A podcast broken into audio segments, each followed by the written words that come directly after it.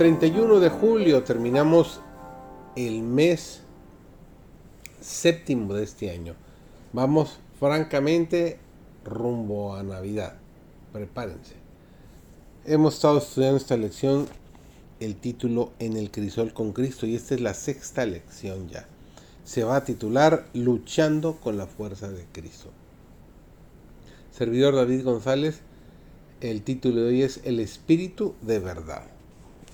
Sobre los discípulos que esperaban y oraban, vino el Espíritu con una plenitud que alcanzó a todo corazón. El Ser Infinito se reveló con poder a su iglesia.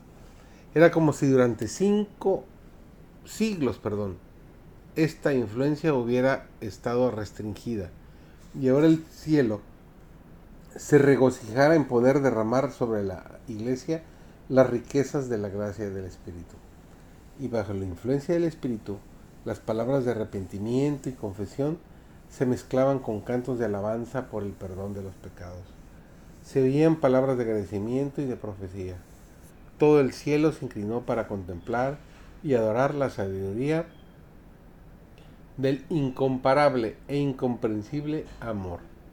Extasiados de asombro, los apóstoles exclamaron, en esto consiste el amor se asieron del don, impartido. ¿Y qué siguió? La espada del Espíritu, recién afilada con el poder y bañada en los rayos del cielo, se abrió paso a través de la incredulidad. El Espíritu Santo se da como un agente regenerador para hacer efectiva la salvación obrada por la muerte de nuestro Redentor. El Espíritu Santo está tratando constantemente de llamar la atención de los hombres a la gran ofrenda hecha en la cruz del Calvario, de exponer al mundo el amor de Dios y abrir al alma arrepentida las cosas preciosas de las escrituras. Después de convencer de pecado y de presentar ante la mente la norma de justicia, el Espíritu Santo quita los afectos de las cosas de esta tierra y llena el alma con un deseo de santidad. Nos dice Juan 16.3, Él os guiará a toda verdad declaró el Salvador.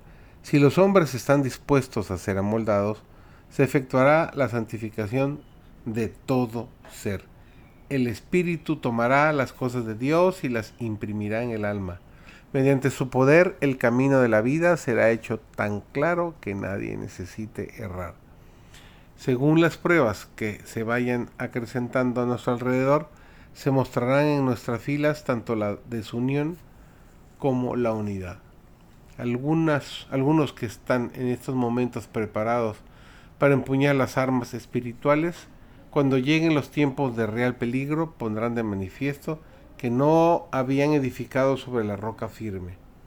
Cederán ante la tentación, quienes hayan recibido una gran luz y grandes privilegios, pero que no los hayan cultivado, nos abandonarán utilizando cualquier pretexto si no han recibido el amor de la verdad, serán cautivados por las falsedades del enemigo.